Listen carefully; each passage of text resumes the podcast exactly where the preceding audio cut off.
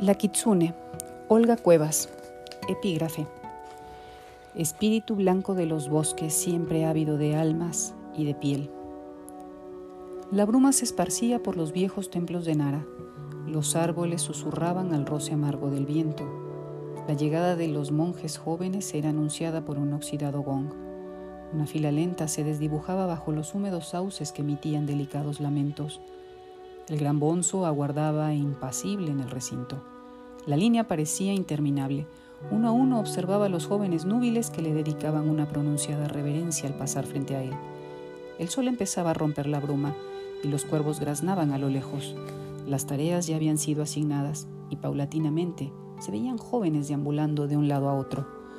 Las abluciones y la oración de bienvenida de los nuevos monjes se destinaron para mediodía, pues el invierno aún dejaba ver su rastro.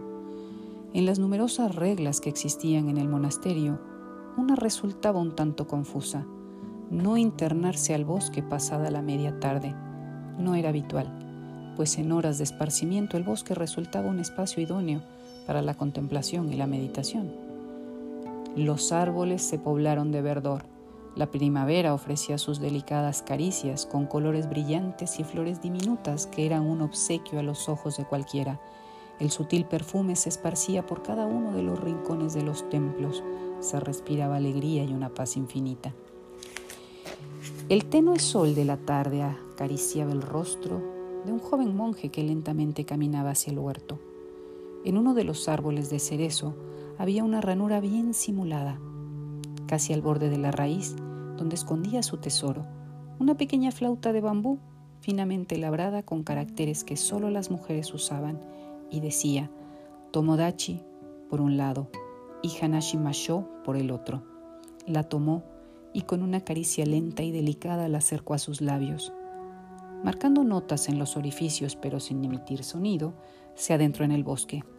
Ya alejado de los posibles oídos indiscretos, una melodía dulce, lenta, amorosa e interminable nacía del pequeño instrumento. Unas lágrimas gruesas asomaron por los ojos tiernos del joven. El viento paseaba las hermosas notas. Un llanto bajito y triste se escuchó por el río. Cuando terminó de tocar, el monje se creyó descubierto y viento helado le corrió por la espalda. Resignado dirigió sus pasos al puente viejo que atravesaba esa parte del río.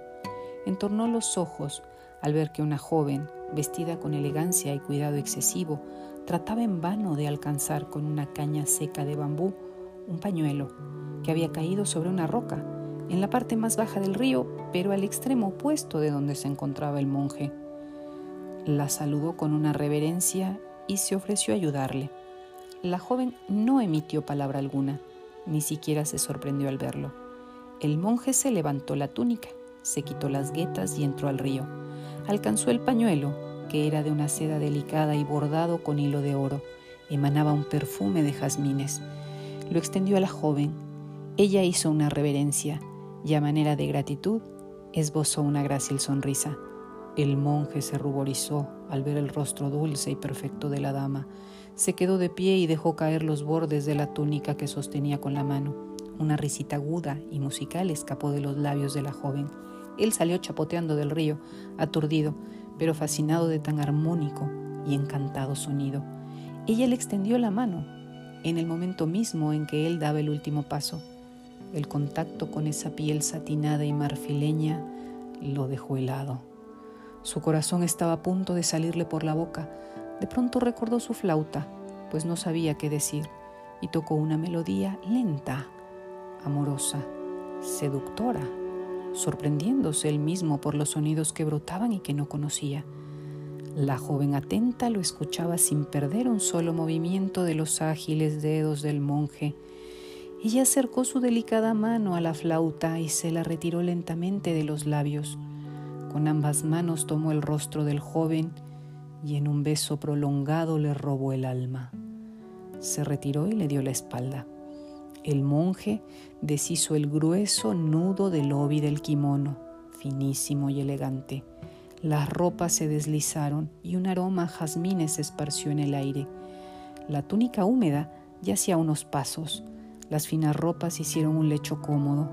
Ella recorrió el cuerpo del monje con avidez y maestría. Las manos torpes de él hacían lo suyo.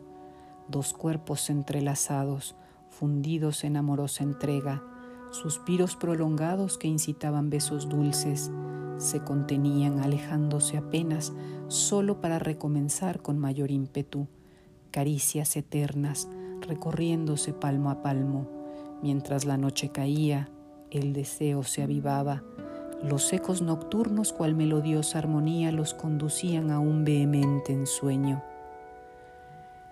El canto de las aves matutinas hizo levantar las orejas de una pequeña zorra blanca que se encontraba a un costado del cuerpo inerte de un joven desnudo, lánguido, con apariencia de momia, que yacía sobre un montón de hojarasca reseca.